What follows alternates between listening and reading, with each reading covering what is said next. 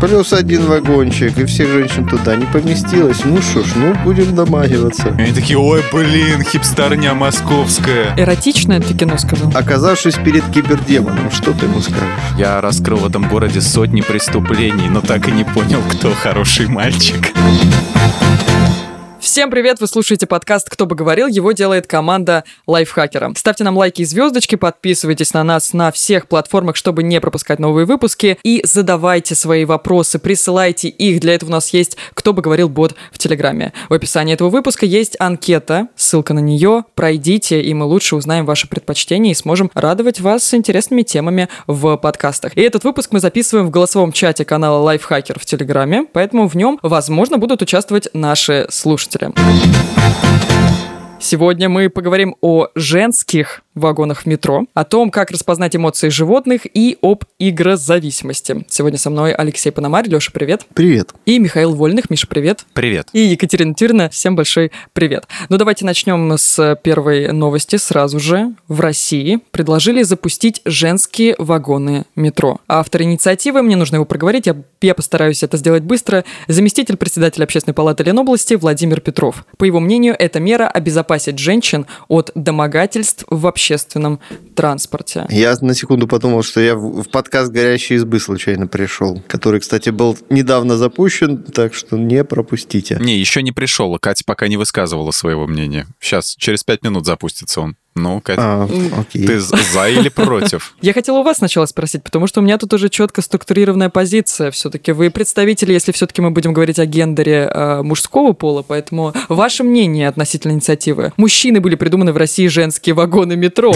И давайте вы выскажитесь все-таки. Я все-таки как бы несколько придерживаюсь другой позиции. То есть я понимаю, конечно, да, но я не знаю, честно говоря, насколько домогательства в метро являются ну, статистически важной проблемой. Наверное, важной, если депутат решил об этом поговорить. Но мне кажется, лучшим методом защиты от приставаний метро является борьба с теми, кто пристает, а не изоляция тех, к кому пристают. Ну, опять же, э, проблемы возникли. У нас и так проблемы с общественным транспортом, то есть, ну, не, не все хорошо, да? Ну, иногда прицепят бывает. вагончик отдельный, ну что, ну... Поэтому я думаю, что еще создавать какие-то отдельные. Плюс один вагончик, и всех женщин туда не поместилось. Ну что ж, ну будем домагиваться, как говорила одна известная депутат. Че в метро? И почему не эти вот поезда РЖД? Вот это, наверное, было бы лучше. Слушай, ну, мне кажется, что это только начало. Потом будут а, отдельные автобусы, маршрутки, Да, да, да. лифты, улицы, Туалеты, дома да? отдельные, да-да-да. Ну,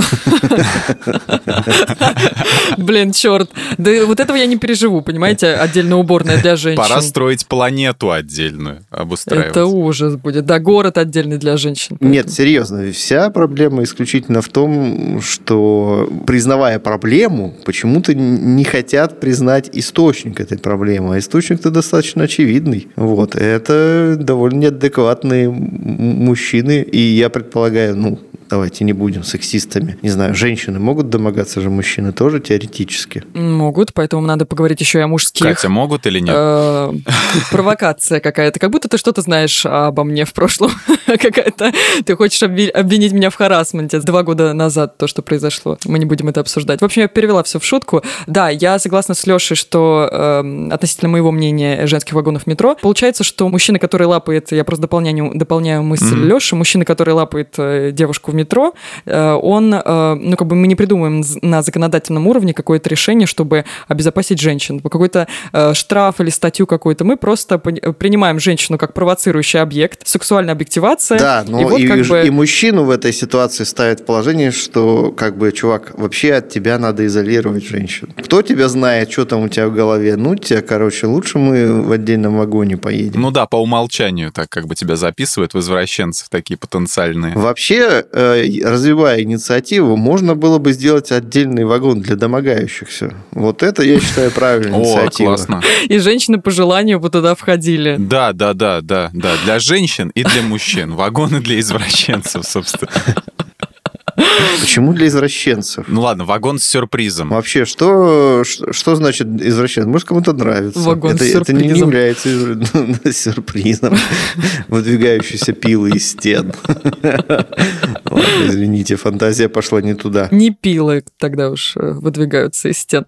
Да, ну если э, в серьезный такой э, дискурс опять нас всех возвращать, то, наверное, второе, из-за чего я против этих вагонов метро, это, наверное, то, что это только спровоцирует домогательство. То есть как бы есть отдельные вагоны метро, потом отдельные автобусы, отдельные лифты, и мужчинам как бы ничего не останется делать, как домогаться в нелюдных местах, потому что людные все перекрыты, а это гораздо опаснее. Слушай, ну вот с вагонами метро непонятно, а с этими, с поездами обычными дальнего следования, по-моему, по-моему, было бы интересно вот такое сделать, потому что некоторые, да не обязательно даже женщины, некоторые выкупают целые купе, чтобы ехать одному. Вот, проблема вот приватности, мне кажется, здесь она более такая, как бы Ну, острая, же да? Приватность в вагоне метро. Уж какая там приватность-то? Особенно в час пик там... Не, в метро понятно, но если Границы приватности до черепной коробки примерно сокращаются в этот момент. Опять же, не теми методами, я считаю. Ну, то есть, в чем причина того, что есть такая проблема? Одна из, из многих, на мой взгляд. То, что это в целом, наверное, является общественно ну, непорицаемым деянием. Никто не видит в этом проблемы. Если девушка какая-нибудь пойдет, наверное, к милиционеру и скажет, вот там вот мужчина значит, странно себя вел в мой адрес, а, далеко не факт, что полицейский предпримет вообще хоть какие-то действия. Да, об этом, кстати, говорили девчонки в подкасте вот «Горящие избы». Да, и, соответственно, ну, а с этим, кажется, тоже надо бороться. Что же то тогда? Отдельных полицейских надо, может быть, завести, которые будут Же- реагировать. Женщин. Да. Полицейские для женщин, кстати, это интересная мысль. Вот это ад начнется, это ж кошмар какой будет. Ну, да нет, ну на самом деле у нас, мне кажется, как сказать, силовые структуры настолько стремительно разрастаются, что в целом такого подразделения просто никто не заметит даже. В общем, так сказать, в общей ведомости платежной. Возможно, уже такое подразделение есть, просто мы о нем не знаем, нам не сообщили. Работает под прикрытием. Да, да, да. Вообще, наверное, это еще грозит тем, что, ну, я имею в виду, возвращаясь там к инициативе, грозит тем, что у нас укоренится, наверное, victim blaming. То есть, получается, если девушка случайно, ну вот представим, что она не знала о существовании отдельного вагона метро для нее, она опаздывает и зашла в нейтральный вагон, где мужчины. И если ее там облапают, э, то потом скажут, что она сама виновата, потому что для тебя создали отдельный как бы вагон метро. Вот, и значит, надо штрафы вводить, если женщина зайдет в вагон метро общий. Опять для женщин. По что ты зашла вместо потенциального домогания? Ну, может, еще и одета неправильно как-то. Ну вот я про это же. То есть мы сексуально объективируем женщин и говорим о том, что да, для мужчин вы сексуально привлекательны, давайте вас оградим, а не как-то про- поработаем с э, мужчинами. Вот я всегда задумывалась, знаете, о чем? Что вот мужчин как-то оправдывают, что вот они, э, ну как бы это нормально, что мужчина обращает внимание на женщину, это нормально, что он кыс-кыс-кыскает, а если она красиво выглядит, это нормально, чтобы там оценить ее внешний Мгм. вид, да, или, или ну, начать домогаться. Но вот простите, поскольку мы толерантно можем говорить на все темы, ну почему тогда лесбиянки не позволяют себе такого? Ну вот, они же как бы тоже обращают внимание на все те же черты, что и мужчины, но они почему-то не кыс-кыс-кыскают, не домогаются, не лапают. А может, мы не знаем, может, мы что-то не знаем. Ну, может быть. Может, да. и есть такое, кстати, да. Ну, как-то вот э, по опыту знакомства с такими людьми, скажу так, э, вроде как, ну, как бы женщины себе такого не позволяют. Они просто больше уделяют э, внимание правам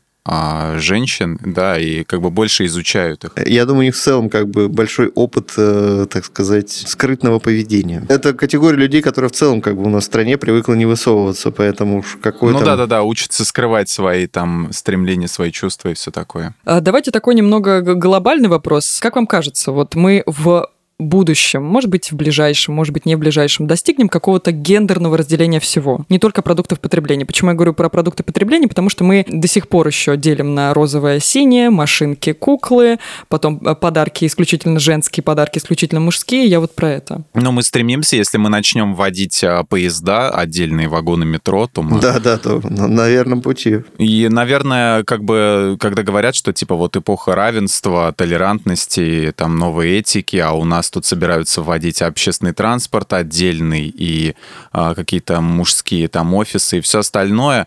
Я думаю, что здесь скорее речь не про какую-то эпоху равенства, а эпоху стремления к равенству. Вот поэтому мы как бы это не, не, не сразу к этому ко всему приходят люди.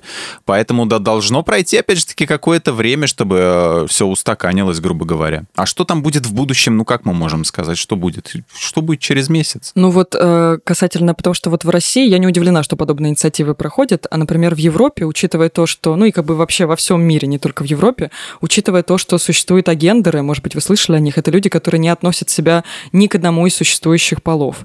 Э, и пока мы, мы как бы стремимся вообще к такому небинарному миру. Есть люди-агендеры, есть люди интерсекс, люди, которые родились биологически как бы э, такими пограничными э, людьми. Есть огромное количество полов. Вы вообще знаете вообще, сколько существует полов? Нет, полов-то существует только два. Вот, гендеров, но, гендеров, правильно. Да, вот, ты правильно вот гендер, поправил. как мы выяснили в какой-то момент, это спектр, и их может быть сколько угодно. Я могу придумать свой собственный гендер, объявить себя, и в целом как бы в рамках современной... Ой, не хочется употреблять это избитое слово, там, повестки, да, я буду полностью считаться адекватным человеком. И твои права еще будут защищать автоматически. Да, я наткнулась на материал 2015 года, ну, там была какая-то колонка на «Эхо Москвы», и там уже на тот момент писали о 54 новых гендерах гендерах, один из которых звучал как Two Spirits, просто двоедушие. Я не знаю, что это за гендер и как он, ну, то есть я дальше не углублялась, но вот просто существует, чтобы вы знали, двоедушие. Two Spirits, может, это двухспиртовой какой-то? Smells like Two Spirits.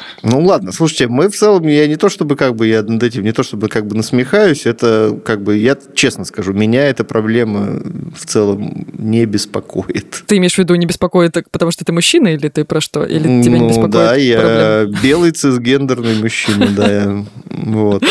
Ну, то есть, ну, я себя ощущаю достаточно как бы комфортно, свободно и так далее. Нет, и, и вернее так скажем, я себя ощущаю свободно и комфортно, и хотел бы, чтобы все остальные себя чувствовали также свободно и комфортно, независимо от того, а, как они себя идентифицируют. Вот так, наверное, будет точнее. А ты вот, Кать, говоришь про опыт других стран, там, допустим, европейских, но я тоже нашел тут материал и про Японию, и у них все угу. достаточно консервативно и, собственно, развит патриархат. Вот. В правительстве страны всего 3% женщин, а несколько лет назад в правительстве их не было вообще. То есть у них главная вот эта модель, а, что жена, ее должен обеспечивать муж.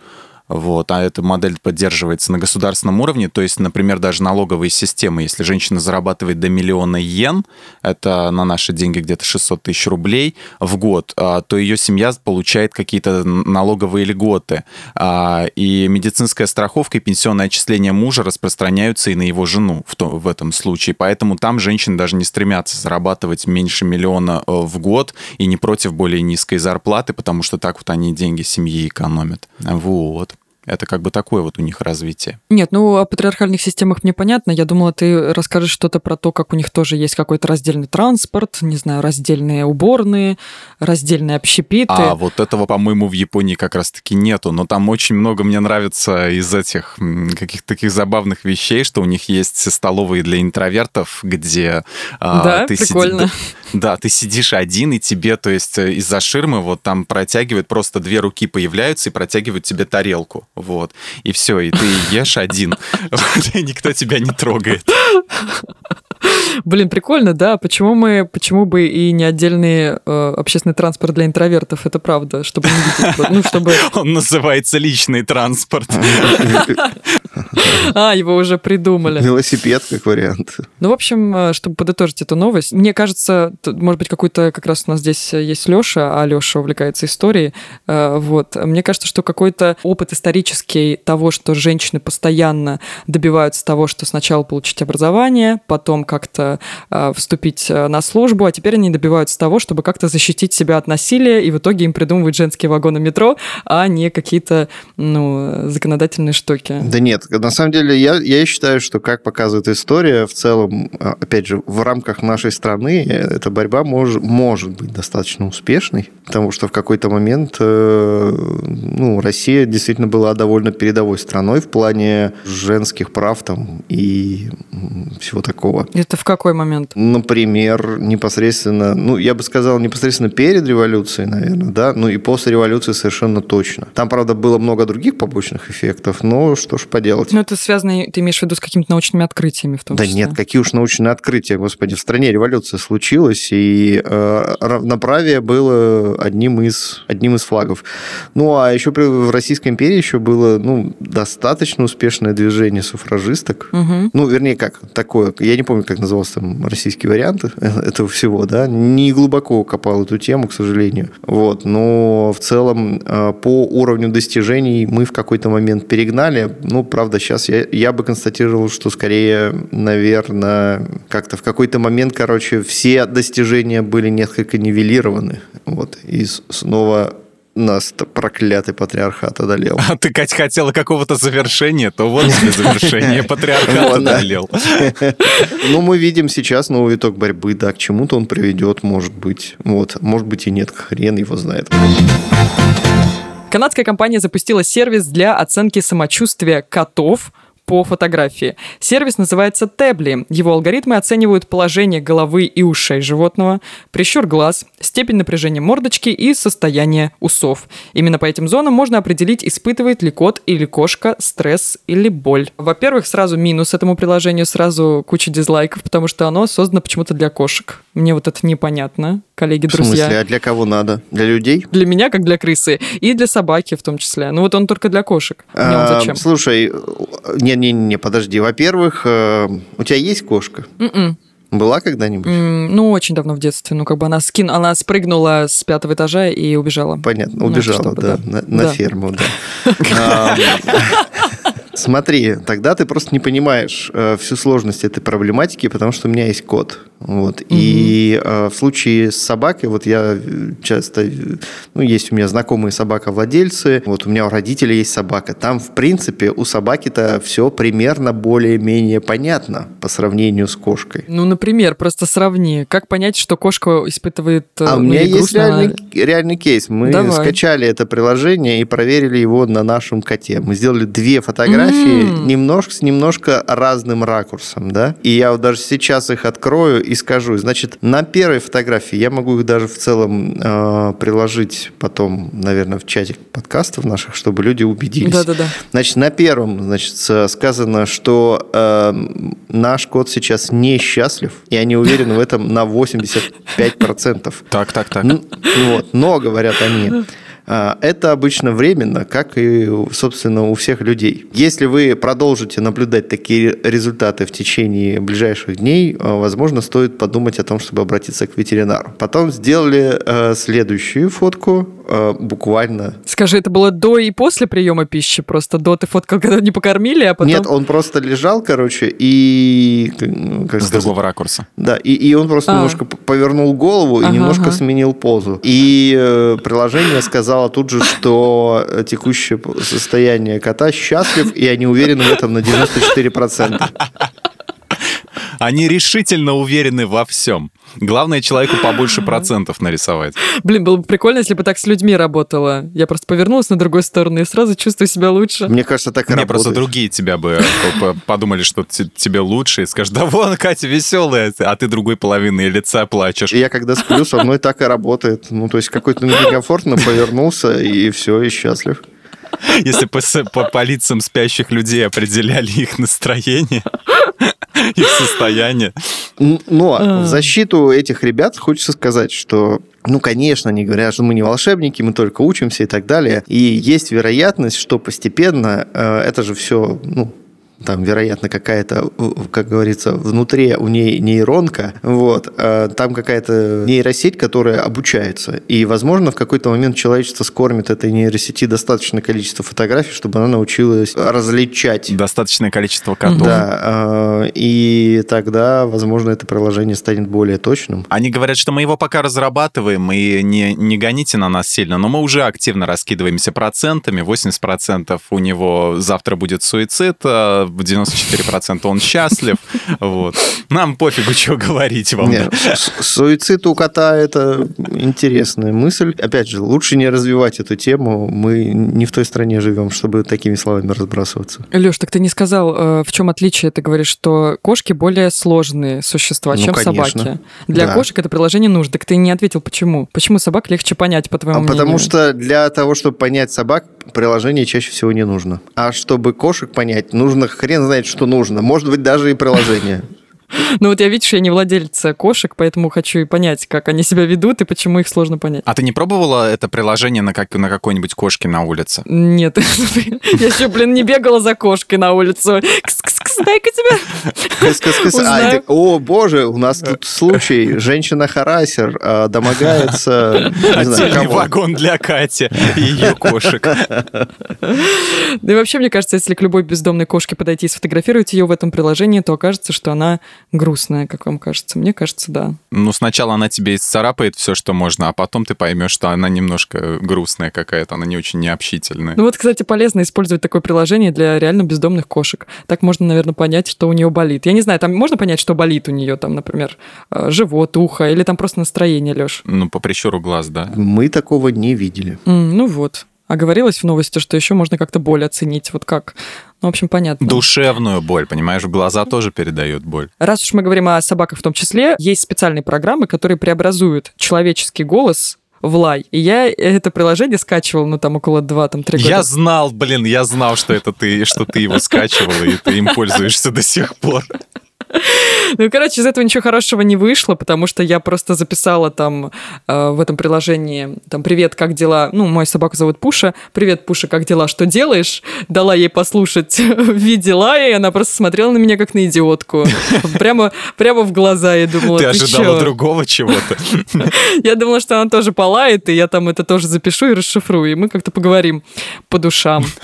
Все-таки у меня нет близкой подруги одной, а вот собака была бы, мне кажется, супер. Хотя она столько всего видела, это уж я не знаю, можно выходить за нее замуж в какой-нибудь европейской стране. Ну и в добавлении в новости э, вышло исследование о том, что собаки понимают, когда им врут. Все-таки понимают, да? Черт. Еще одна причина, почему собаки лучше людей. Люди вот не понимают часто, а собаки понимают. Эта новость это опасная для меня, как для владелицы собаки. Вот так вот э, она меня спросит в этом приложении голосовом, Катя, дважды два, я ей пять, а она такая, ты что, дура? Ты меня за дуру держишь? На, он себя сукоризный посмотрит просто. Да, она поймет, что я вру. Было знакомство с псом, который сразу же вот рассекречивал мою ложь. То есть я приходил из магазина с рюкзаком, ставил его, пес садился рядом и смотрел на меня, как бы допрашивая, ну, э, молча. Ну, как, как делают все оп- опытные... А ты говоришь, ничего нет, ничего не купил. Опытный детектив. Так и есть. Да, я говорю, мяса нет. Я не купил тебе мясо. Он продолжал смотреть, он не верил. Вот, не сдавался. Я снова говорю, мяса нет, все. Вот, в итоге его молчание добивало, и всегда приходилось признавать, что мясо я купил, и, ну, приходилось угощать его. Он был лучший детектив, которого я когда-либо знал, да. Видите, как полезно молчать? Просто молчать. В итоге человеку станет стыдно, и он сам поймет, что Как, как на той картинке, где собака смотрит да, это через uh, жалюзи, и написано «Я раскрыл в этом городе сотни преступлений, но так и не понял, кто хороший мальчик». Смешно. Между прочим, наша соведущая в нашем подкасте Даша Костючкова. Даша, привет. Она сегодня в нашем чате. Даш, может быть, ты выскажешь какое-то мнение по поводу равенства, по поводу домашних животных? Слушатель из Франкфурта интересуется. Можно ли дополнить по поводу новости с вагонами? Я. Кто ты? Леш, что? Леш, да, Леш, что с тобой, что я? Ты не договорил, все хорошо. Э, слушатель меня понял. Вы не учите, идите, учите немецкий. Дарья, давайте вопрос свой. Можно меня кто-то услышать слышит из э, руководящего состава Российской железной дороги крик души и огромная просьба. Не нужны наверняка отдельные вагоны для женщин в поездах, например, дальнего следования, но очень нужны такие отдельные вагоны для тех, кто едет с детками, с маленькими. Потому что это как будто бы кара, висящая надо мной. Каждая поездка в любом вагоне сопровождается кучей маленьких детей, с которыми невозможно спать, с которыми невозможно есть. Мне кажется, и им было бы удобнее, и нам было бы спасение. Да чего уж там говорить, нам было бы спасение, а то как им удобнее после того, как они тебе все нервы вымотали за всю поездку, это уже не интересует. Если решил поехать с ребенком, да выкиньте его нафиг из поезда. Ну зачем он нужен? Пусть едет отдельным поездом без родителей. Олег Белозеров покинул чат, а, глава РЖД. Это же комфорт, вот согласитесь. Абсолютно точно, абсолютно точно. И я разговаривал сейчас а, с другом, он то же самое сказал, говорит, зачем, а, говорит, вагоны для женщин, для мужчин, говорит, сделайте отдельные для тех, кто с детьми едет, уже не, невозможно. Так что... И отдельные самолеты в том числе для... Да, отдельные самолеты, совершенно верно. Отдельные дорожки на улицах, отдельные магазины, отдельное все. Если Отдельные уж родители не хотят заниматься воспитанием или занимаются им у всех на виду, Да, ну, в общем, вот, вот э, интересное дополнение к новости про женские вагоны. Просто, просто человек дорвался до нашего подкаста, чтобы... Вдруг и правда кто-то из РЖД прямо сейчас слушает нас. И это пассажиры. Даш, большое спасибо, э, что подключилась. поезд лайфхакер продолжает свое движение. Давайте перейдем к теме нашего сегодняшнего подкаста. Поговорим мы, я сразу ее заявлю, эту тему, чтобы э, не показалось, что я буду где-то минуту говорить о себе и о том, как прошло мое детство. Мы поговорим сегодня об игрозависимости. Значит, для меня было откровением, что э, мои соведущие, в том числе прямо сейчас, Миша и Леша, играют сейчас в игры, потому что для меня какое-то время... Не- вот Ну, всё- прямо сейчас нет. Будем Ну, не, ну, не, ну, на время объявления новости я скрыл все-таки Тетрис и слушаю тебя. Я к тому, что, э, значит, я только в детстве была э, аддиктивна к играм относилась к ним. Я вот э, играла постоянно в Counter-Strike. Но когда я перешла в старшую школу, я думала, что, ну, как бы игры — это что-то, что должно остаться позади. Это точно соответствует определенному возрасту. То есть взрослый человек, ну, мне Что тогда... такое старшая школа? Это во сколько? Она в Америке училась, что ты хочешь? High school. Это 10-11 класс. Я Это уже старшие забросила тогда. классы вроде у нас называли всегда. Ну ладно, извините. Ну, Минутка sorry. занудства закончена. Sorry, я немного ощущаю себя То есть ты American. такая, типа, с 6 лет такая... э, Насмотрится своих американских пирогов, а потом... Да, потом такая, во сколько там, в 14 лет такая, ну все, карьеру, э, собственно, э, игрока можно заканчивать, там, The Dust, я уже знаю, как свои пять пальцев, я уже слишком стара для этого дерьма. Как Конор Макгрегор объявила в, три- в Тви- в Твиттере об окончании своей карьеры. Да-да. А потом вернулся. И повесила джойстик на крючок. Ну, в общем, давайте поговорим про игры, про игрозависимость, потому что я знаю, что вы играете в игры, а сейчас есть огромное количество... Да, я играю в игры. А сейчас есть киберспорт, стримы, и огромное количество людей зарабатывают на этом э, деньги. Ну, Это индустрия, это огромная индустрия, э, да, растущая, пока не такая большая, как кино, но все шансы есть. Может быть, даже больше стать. Я как-то слышал, что в Штатах, э, допустим, возраст, э, средний возраст игрока компьютерных игр это от 30 лет и, и выше, потому что там, ну, там аудитория старше, а у нас как-то по- поменьше. Может быть, сейчас что-то изменилось. Может. Нет, там в целом как бы проникновение всего этого сильно раньше началось, и игры являлись частью культуры достаточно Ну, все долго. эти приставки, да-да-да. А, Ну, то есть там фактически с самого начала времен, вот, с самой зари компьютерных игр, да, это было совсем не, как бы это сказать, это не было э, нишей для гиков и маленьких детей, как у нас это было. Вот у нас из-за недоста- не- недостаточно проникновения компьютеров, с одной стороны, и засилие каких-то странных китайских э, приставок с другой. Вот, у нас своя Не собственная... будем называть каких. Да, да- да можно называть, что все, все, все, все это знают же на самом деле. Да у нас не знают оригиналов Famicom. а оригиналов, да, знают. оригиналов не знают, да, копии все знают. Вот. Друзья, вот так вот, очень да, извините, интересно. мы Да, отвлеклись, да. А, О чем, о чем мы? Об игровой зависимости. Есть ли у Да. меня игровая зависимость? Я даже по-другому бы хотела понять, да, поставить вопрос. Да, как определить, короче, зависим ты от игр на самом деле или нет? Вот вы играете в игры, как часто вы играете, мне интересно. Может быть, каждый день после рабочего дня или только по выходным? Я думаю, тут как с любой зависимостью. Опять же, я не являюсь большим экспертом, сразу скажу. И э, при этом э, буду высказывать просто свое мнение. Мое мнение такое, что как и с любой зависимостью, нужно вовремя ну, какой-то внутренний чекап сделать и осознать, есть у тебя проблемы э, в жизни из-за того, что ты делаешь. Или нет. То есть э, в чем, как бы, когда у людей с зависимостями начинаются проблемы, когда эта зависимость э, начинает разрушать окружающую жизнь. Угу. Вот. Э, ну, там, я в целом как бы слышал случаи про людей, у которых из-за увлечения танками, там, не знаю, там, семьи не очень хорошо функционировали. Ну, то есть там это был постоянный источник скандалов, потому что как бы муж пришел с работы, поел, а, пошел и в, отдельную комнату, да, и типа все, танк. Вот. И так, и, и до утра. Утром там кое-как глаза продрал, поел, опять ушел. Ну, то есть, как бы человек просто пропадает во всем этом. Это, наверное, не очень круто. Вот. И в целом, при том, что современные игры, они сделаны так, чтобы вызывать, кажется, все-таки, ну, ну, там, они сильно-сильно влияют на центр удовольствия, да, на используют там активно принцип этой дофаминовой петли, когда тебе дают очень простенькие задания, выполняя которые ты э, получаешь выброс э, всяких приятных э, веществ в свой мозг и просто получаешь удовольствие из самых-самых простых действий. Вот. А, поэтому, ну, наверное, в целом стоит как-то это диагностировать какие-то вещи, но при этом я хочу сказать, что в целом ничего плохого э, как такового в играх нет. И я как бы немножко забегая вперед скажу, что да, у нас там есть следующий пункт, кажется, про то, связаны ли компьютерные игры с ростом жестокости. Вот, я так скажу.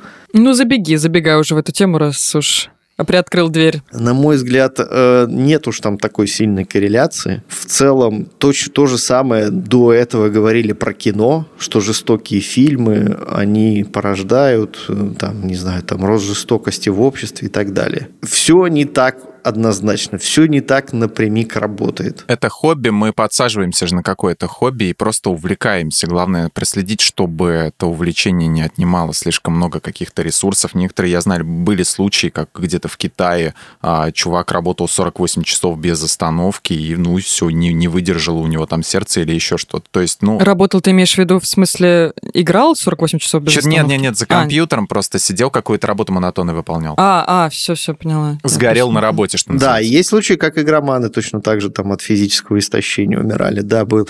А, ну, в целом, да, опять же, есть индустрия, там есть очень много интересных историй, есть целые, вот, э, это же целая индустрия, там, вот этот, история про китайские общежития, которые э, живут за счет э, добывания шмата в каком-нибудь World of Warcraft и, и Dota, и перепродажи его потом. Это же все очень интересно. Да, кстати, продажи внутриигровые, это же, кстати, такой бизнес очень иногда бывает прибыльный. То есть, допустим, продажа персонажа World Конечно. of Warcraft. У меня, у меня в целом у меня был знакомый, который э, там, на основной работе, он был сисадмин, да, сисадмин человек, угу. который, если все работает, значит, он не работает. Он работает только когда что-то сломалось. А, а так он один раз все настроил, и все работает.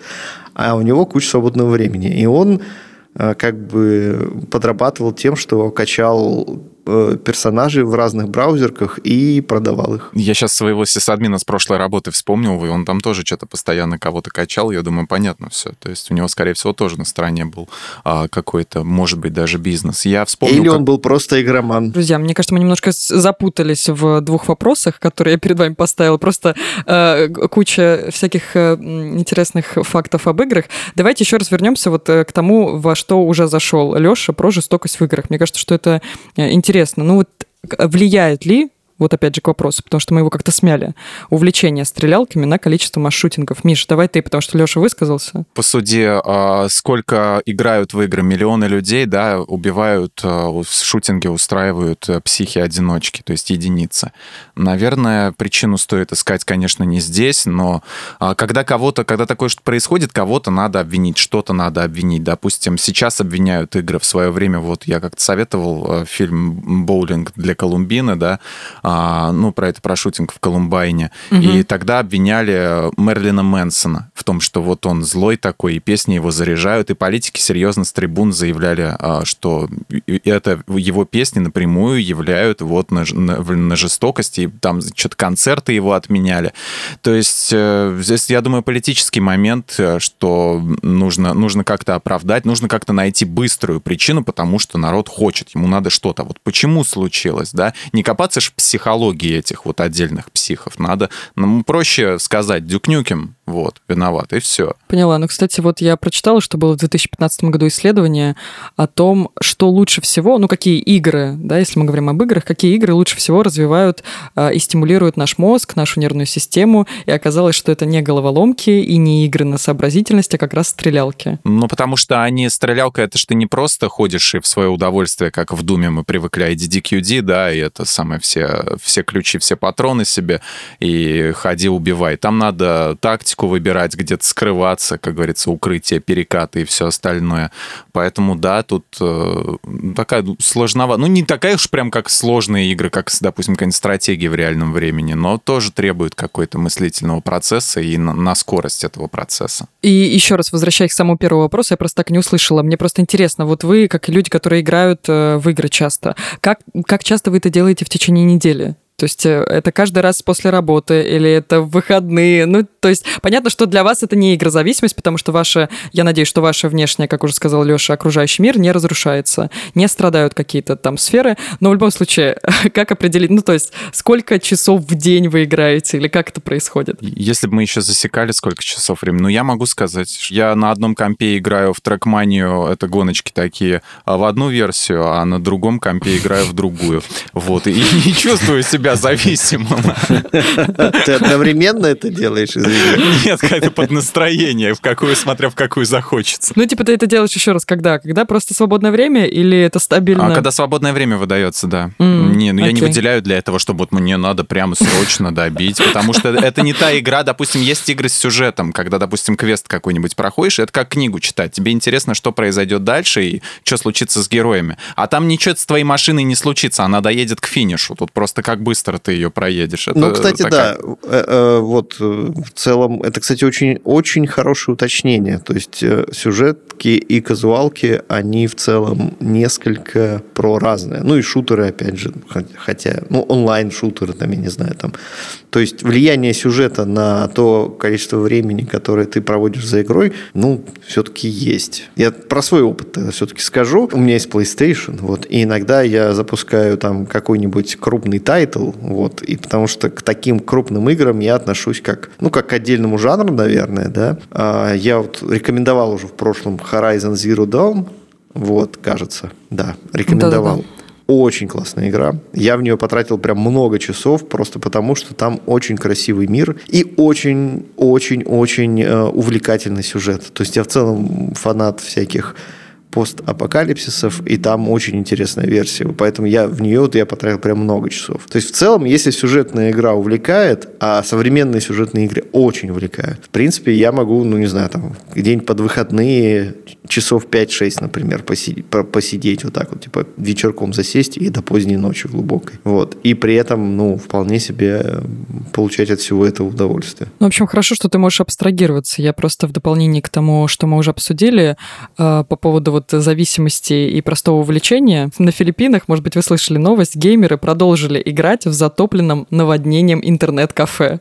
Вот я просто подумала, что было бы, если, Леш, ты бы играл вот э, в то, что ты назвал, как эту игру, не произнесу э, название, и затопило бы интернет-кафе, а там нужно пройти еще один уровень. Вот ты бы остался там как э, филиппинцы или бы вышел из-за угрозы. Если я пал настолько низко, что играю в интернет-кафе, может быть, и остался бы. А я в комп-клубах играл, то есть у меня весь девятый класс практически в комп-клубах вместо школы проходил, и там была такая тема, что когда надо было сохраниться, ты не доплачивал час, а админу говорил, типа, это вруби еще на 10 минут, потому что там автоматическая блокировка экрана происходила и клавиатуры, вот, чтобы чтоб я сохранился. И там куча чужих сохранений каких-нибудь в Vice City валялось. Что если повезет, ты придешь за тот же компьютер и доиграешь. Тут зависимость, ты говоришь, вот типа, что я могу абстрагироваться и так далее. Ну, конечно, как бы любой же человек с зависимостью говорит, что он может завязать любой момент. Ну да, ладно, что-то я про это забыла. У нас еще, честно говоря, в этой теме была отдельный вопрос про киберспорт. Я о нем совершенно ничего не знаю, но если вам есть что-то интересное рассказать, как в итоге, сколько люди, может быть, просто э, поведать мне мир, э, монетизируемый мир э, игр, э, игроспорта, рассказать там, сколько в основном получают э, киберспортсмены. Не знаю, что-то интересное мне рассказать про киберспорт. Видишь, ты какая, Юрий Дудь, тебе лишь бы получают. Ну, конечно, я уже поняла, во что вы играете, уже поняла, что это Оказавшись перед кибердемоном, что ты ему скажешь? Ну, так если вам есть что-то рассказать о киберспорте, поделитесь, э, просветите меня немножко. Я как-то лет 20 назад по телеку смотрел по НТВ э, передачу Парфенова на, по поводу того, как наши на Медне, как наши киберспортсмены, по-моему, что-то первый такой какой-то крупный турнир был, в котором они участвовали в Counter-Strike, выиграли какую-то какую-то большую, я уж не помню, Катя, извини, сумму, которую они выиграли тогда, но это была такая большая победа наших спортсменов, вот, и первый раз я увидел, что о них не говорят как о каких-то там, извините, очкастых задротах, да, как о каких-то людях, которые вот реально с увлечениями, и которые, а, у которых эти увлечения могут к чему-то привести. Но тут надо сказать, что э, киберспорт э, не так легко монетизировать. Это ну только с виду кажется, что ты вот врубил игру и давай играй себе. Тут, тут практика долгая должна быть. Физической подготовки тоже требует, потому что всякая там внимательность, усидчивость. И, э, допустим, я знаю, что есть турниры по скоростному прохождению игр, mm. допустим, каких-нибудь, ну, уже давно известных, всеми пройденных, там, Марио 64, допустим, вот, и люди ставят ставят э, рекорды. Здесь надо один уровень, то есть или одну игру проходить по нескольку раз на, ну, на скорость просто пробегать. То есть это та же гонка, то есть, э, но только твой персонаж не на машине, а ты им просто управляешь и пытаешься какие-то там то ли гличи искать, какие-то там уязвимости внутри, чтобы а, быстрее по пройти к концу уровня, вот к концу игры. И, допустим, ну это требует, то есть ты должен проходить от и до, выполнять однообразные действия. Я подписан на одного чувака, он проходит игру игру, одну из сложнейших игр на Nintendo, а, ну, на первый Nintendo NES. А, она называется Ninja Gaiden, а, и, короче, он каждый день, вот мне приходит уведомление на телефон на Твиче, устраивает трансляцию, где он одни и те же уровни проходит. При этом его смотрят а, по 500 человек, что, в принципе, ну, такой, ну, много людей, в принципе, смотрят, как он а, тренируется и как он проходит, и а, побьет ли он сегодня свой рекорд. Так что, ну, монетизировать это можно, да. Я вот сейчас, знаете, о чем подумала? Как вы думаете, киберспортсмены, они воспринимают игры как работу? Они тоже так же с утра встают и думают, блин, опять играть? Mm, Или... Тут знаешь как? А, они говорят, что э, удовольствие, допустим, стримеры, я знаю, говорят, что удовольствие от игр они не получают. То есть у одного стримера спрашивали, говорят, ты, ты как вообще, тебе Skyrim-то нравится? Он говорит, я уже вообще не ощущаю ничего. Я играю просто потому, что для меня привычный интерфейс, я тут вижу привычных а, для себя а, драконов и все остальное, но удовольствие удовольствия уже нету никакого, говорит, примерно вот через год, как игра вышла, то есть как прошел ее первый раз, просто для них это работа. Жалко, что ты не привел какие-то числа, цифры. Ты видишь, меня интересуют деньги. Сколько зарабатывает киберспортсмен в месяц? А, слушай, ну везде разные турниры и разные призовые фонды. Они только на турнирах зарабатывают и еще на продаже, как я поняла, вот этих персонажей. Это новое, что я сегодня открыла. Ну, это уже разные сферы, на самом деле. Есть YouTube-канал одного чувака, который как раз-таки делает обзоры на всех вот этих вот спидранщиков. А, у него был какой-то, я помню, видос. Э, ну, тут, опять же таки, был какой-то, где какой-то чувак сколько-то денег получил. Ну, короче, там можно найти а, конкретные цифры, если тебе интересно. А, я тебе скину, посмотришь и прослезишься, что ты бросила играть в Counter-Strike как-то перед тем, как пошла в высшую школу, или как ты ее там назвала, high school. Вот, поступила со своими девчонками-блондинками. Старшую, старшую школу. Да, в старшую школу, слушая Бритни Спирс. Да, да. Карьеру лидерша начала. Да, да, да. Я уже погуглила, от полумиллиона до миллиона зарабатывают, ну и больше зарабатывают киберспортсмены. Ну, прекрасно. Прекрасно. Но ну, в целом а, как... А это в какой валюте? В целом как блогеры, в рублях это я посмотрела. В целом как блогеры. Ну, ничего. Как вы относитесь к веганству и вегетарианству? Как думаете, тяжело ли быть веганом или вегетарианцем? Ой, это, блин, эта тема для меня, что ли, готовилась специально? Несмотря на то, что среди нас Родиона Александровича сейчас нет, ну, я могу много рассказать. Ну давай же, потому что я ничего не могу Нет, давайте сначала вы скажете, как вы относитесь и как вы считаете, а потом я, так сказать, расчехлю пулемет. Я иногда ем листья. Вот, все. Я иногда в салат нарезаю. На улице. С деревьев С срываю деревьев срываю, ем, да, да. да. А, Это, в принципе, все, как я отношусь к веганству. Давай, Леш, что там? Ну подожди, а ты почему меня пропустил, Миш? А, да, Катя, Катя, извини, пожалуйста. А, Кать, ты тоже тут относишься? есть, я понял. Прости, А, ну, блин, ну иногда просто ты обычно задаешь вопросы как следователь, как они говорят в этих в детективах. Я здесь задаю вопросы, а ты, мол, обязан на них отвечать. Я поняла. Э, Я расскажу, что у меня есть знакомый, который ест исключительно фрукты. Просто только апельсины, бананы. Ну, не буду дальше перечислять фрукты, я в целом знаю, как там они э, дальше. Еще парочку, еще дальше парочку знаю фруктов. В общем, Наименовать. Да, да. В общем, есть только фрукты, и когда приходит в ресторан, мы все заказываем там... Он не пьет, не курит еще к тому же. А, Может быть, это какое-то дополнение к веганству? Вот сейчас Леша расскажет. Быть. форточку, и он вылетает. Не-не-не. И он за- приходит в ресторан и заказывает фруктовую тарелку. Но я к веганству отношусь нормально. Ну, то есть мне это непонятно. Фруктовая тарелка не худший еще вариант. Ну да, я отношусь нормально. Ты так, ты так сказала, как будто, но мы все его терпим, мы его не за это все уваж- уважаем, конечно. Мы, любим мы все его не за это. Несмотря на его недостатки, да.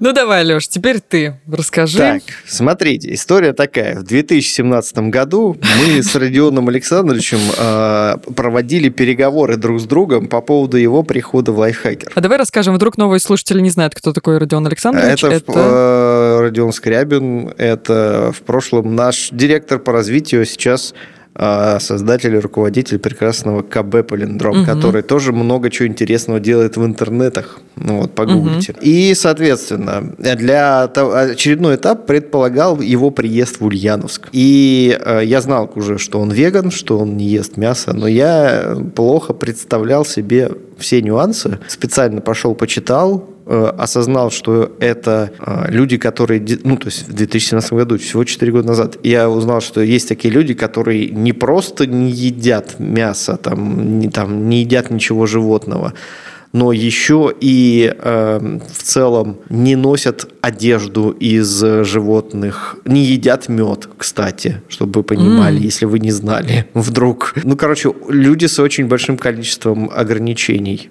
по сравнению с тем, что есть у нас. То есть Родион приехал не в кожаной куртке, он Нет. в э, холщовых Нет. брюках. Ну, то есть, как бы все годы, которые мы... Как ну, а, Леди что- Гага. а что, он должен в кожаных брюках приехать, извини? Ну, тогда это было еще не очень как модно. Леди Гага.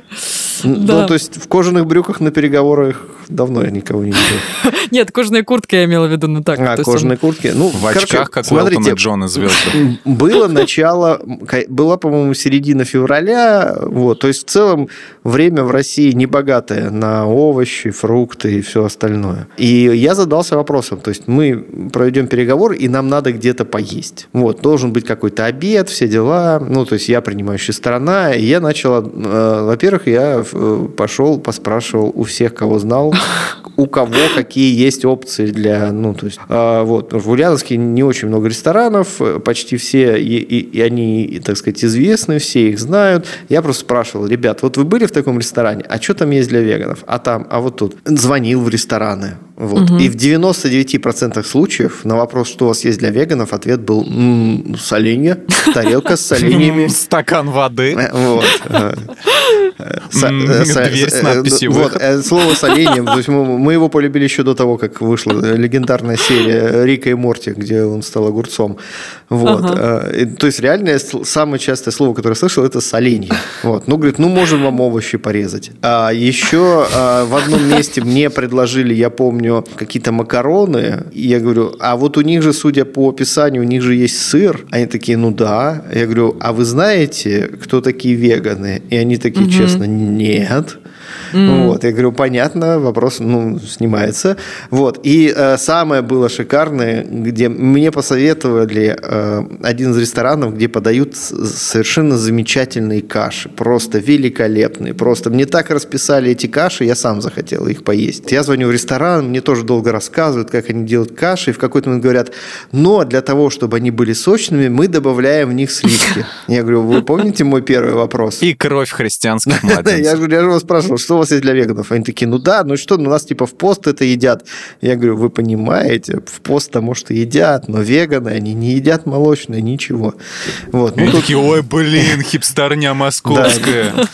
Ну, короче, в целом, да, все не очень хорошо. Ну, как ты думаешь, тяжело? Тяжело получается? В России, вот как бы в Москве стало намного лучше и становится лучше. И, и в Питере, кстати, намного лучше становится. В Питере шаверму с фалафелем найти вообще не проблема. В остальной России это challenging experience, как говорится. При всех достоинствах Москвы и Питера надо еще не забывать о климатических особенностях, о сезонных особенностях, о том, что нужно отслеживать а, определенные показатели и, например, компенсировать недостачу некоторых аминокислот в организме. А, мы, к сожалению, ну, есть воинствующие товарищи, которые утверждают, что люди были созданы травоядными и так далее. К сожалению, вот пока медицинские наблюдения показывают обратное. Вот. И не находят подтверждения там все эти истории про зубы. Посмотрите, какие у нас зубы. А вот. Этими зубами прекрасно кусается мясо, иначе бы мы бы все сидели на травке давно. Это сложный путь, непростой в любом случае. Вот. Э, и те, кто выбрал и идет по нему, э, причем, ну, как бы разумно идет, не рассказывает каждые пять минут, а, там, привет, как дела, кстати, я веган. А, вот, как бы такие люди у меня вызывают уважение перейдем к рубрике «Советики». Что посоветуете нашим слушателям и а с кого начать? Вот кто...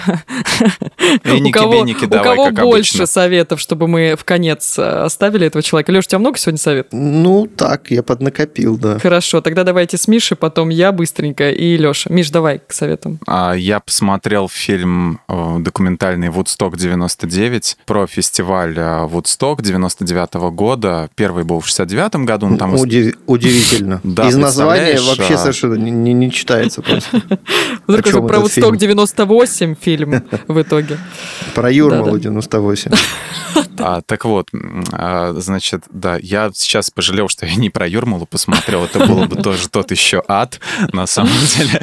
А, но не такой, как был на Вудстоке 99 -го года. В общем, это был фестиваль, куда... В общем, а, фести... тогда была популярная или какая-то электронная музыка. Ну, как... рост был такой, типа там Моби всякие, Chemical Brothers, Fatboy Slim.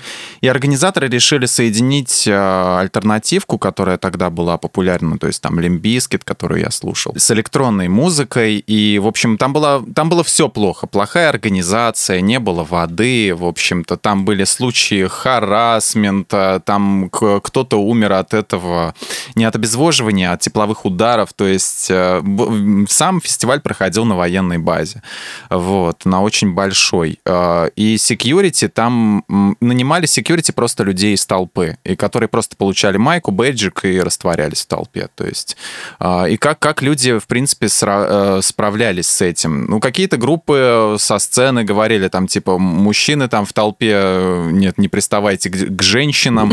Вот. А Limp Bizkit, допустим, Фреда, Фреда Дерста там абсолютно полным дураком выставили, а, который только подзуживал толпу во время песни Break Stuff, там, давайте еще больше все крушить. Вот. Э, короче, обвинили его, но не показали его самого. То есть показали много каких исполнителей, но в этом плане вот... И, поэтому, поэтому документалку я советую не как а, какое-то там что-то такое а, ОМГ крутое, прямо вообще башни сносящее, просто посмотреть и сделать выводы а, самому о тех людях, кто снимал, и о том, что, что, там, а, что там было, могло быть. Потому что даже в Твиттере потом я читал какие-то отзывы, говорят, а мы ничего такого не видели. Мы просидели на фестивале там один или два дня, уехали, и все у нас было э, хорошо. Вот. Но после этого, конечно, после этого скандалы только вот э, только недавно начали проявляться, потому что девушки, то ли организаторы, то ли участники, короче говоря, появился сайт, а были ли у вас какие-то неприятные случаи харасмента вот на этом фестивале, им начали приходить очень много писем вот, э, от женщин с признаниями. Все, супер, спасибо. Так, ну а я, э, я пообещаю, что в следующем выпуске, кто бы говорил, я посоветую что-то другое. А, кстати, я до этого не советовал, просто говорил, что смотрю. Но я не могу просто отвлечься на другое дело, пока я смотрю, уже э, начала смотреть уже почти пятый сезон э, Рика и Морти. Леш, ты дождался? Yes. Ты подключил. Yes. Ты подключил меня к этой... пожаловать в клуб сети, да, я сейчас на девятой серии четвертого сезона, но ты был прав, и я, по-моему, ты говорил, что твой любимый сезон это третий. И вот мой тоже. Ну, если это так, или я что-то пропустил. Ну, четвертый он, да, он такой немножко как будто чуть-чуть выдохнули. А, ну, пятый в целом, кстати, довольно высоко держит планку. Ну, в общем, я еще дойду до него. Но, наверное, это и будет моим советом, потому что я не могу ничего другого смотреть, я увлеклась. Да, все, кто еще не смотрел Рика и Морти, смотрите Рика и Морти. Кстати, в, в H&M, не реклама, если что, в H&M есть сейчас э, серия рубашек с Риком и Морти. Блин, я пока, к сожалению, я заказал и мне пришел не мой размер, и я грущу по этому поводу. Ну, да спасибо, не, ладно, чего, пойду. будем называть вещи своими именами. Меня, на самом деле, жена заказала. Ну, вот, это, это довольно важный нюанс, на самом деле. А, типа ты не вот. хотел, условно, да, жена купила. Я не знала, ее, я фанат, я не знал а, о существовании а. этой штуки, а она знала и заказала, короче что ну, круто. Все. Э, вот. Э, супружеская жизнь. Рекомендую. Ты сейчас выступаешь триггером, ты сейчас заставляешь меня тратить деньги, потому что прямо сейчас побегу в H&M на обеденном перерыве. Да, э, в общем, советую Рик и Морти, да, пока что. Но в следующий, в следующий раз обещаю что-то другое. Леш, теперь давай к тебе. Э, во-первых, э, пока еще идет э, основной инстинкт в кинотеатрах. Вот, его нам снова показывают, потому что у Пола Верховена скоро выходит еще одно очень эротичное кино, вот, и угу. нам решили напомнить о том, что есть такой режиссер, вот. Но я лично Пола Верховена, конечно, люблю не за это. Эротичное ты кино сказал? Ну да, да, там Записываю много. тогда к себе. Угу. Вот, там про монашек и, ну, в общем, там... Как ты а, замялся. Как бы это сказать, мужчины не участвуют а, особо. понятно. Вот, ну, короче, хороший повод пересмотреть в любом случае. Но что советовать буду независимо от этого, это книга Арнольда Шварценеггера, автобиографическая, которая называется, сейчас я точно воспроизведу, «Вспомнить все. Моя невероятно правдивая история». Блин, я в процессе, я где-то сейчас, наверное, приближаясь к середине, она довольно большая, и она фантастически, просто фантастически интересная. Я в целом просто даже не представлял, что Шварц настолько крутой персонаж. Но она мотивирующая, коротко скажи, вот она что, вдохновляет? Она мотивирующая не в том смысле, что у нас у всех получится, я молодец, у вас тоже все получится, все такое. Нет, чувак довольно спокойно по фактам рассказывает, как он к этому пришел, как к этому, какие, какие у него были цели. Ну, как бы раскрывает свой тип угу. характера. И плюс параллельно ну, показывает большой пласт э, истории человечества, ну, да, который, свидетелем которого он там был. Там, не очень, может быть, э, широкий, но в целом, короче, очень интересная история жизни человека. Прям Супер. очень. И еще и рассказанная своими словами, очень приятно. Очень приятно все это слушается, читается. А, в общем, наивысшие оценки, похвалы и так далее.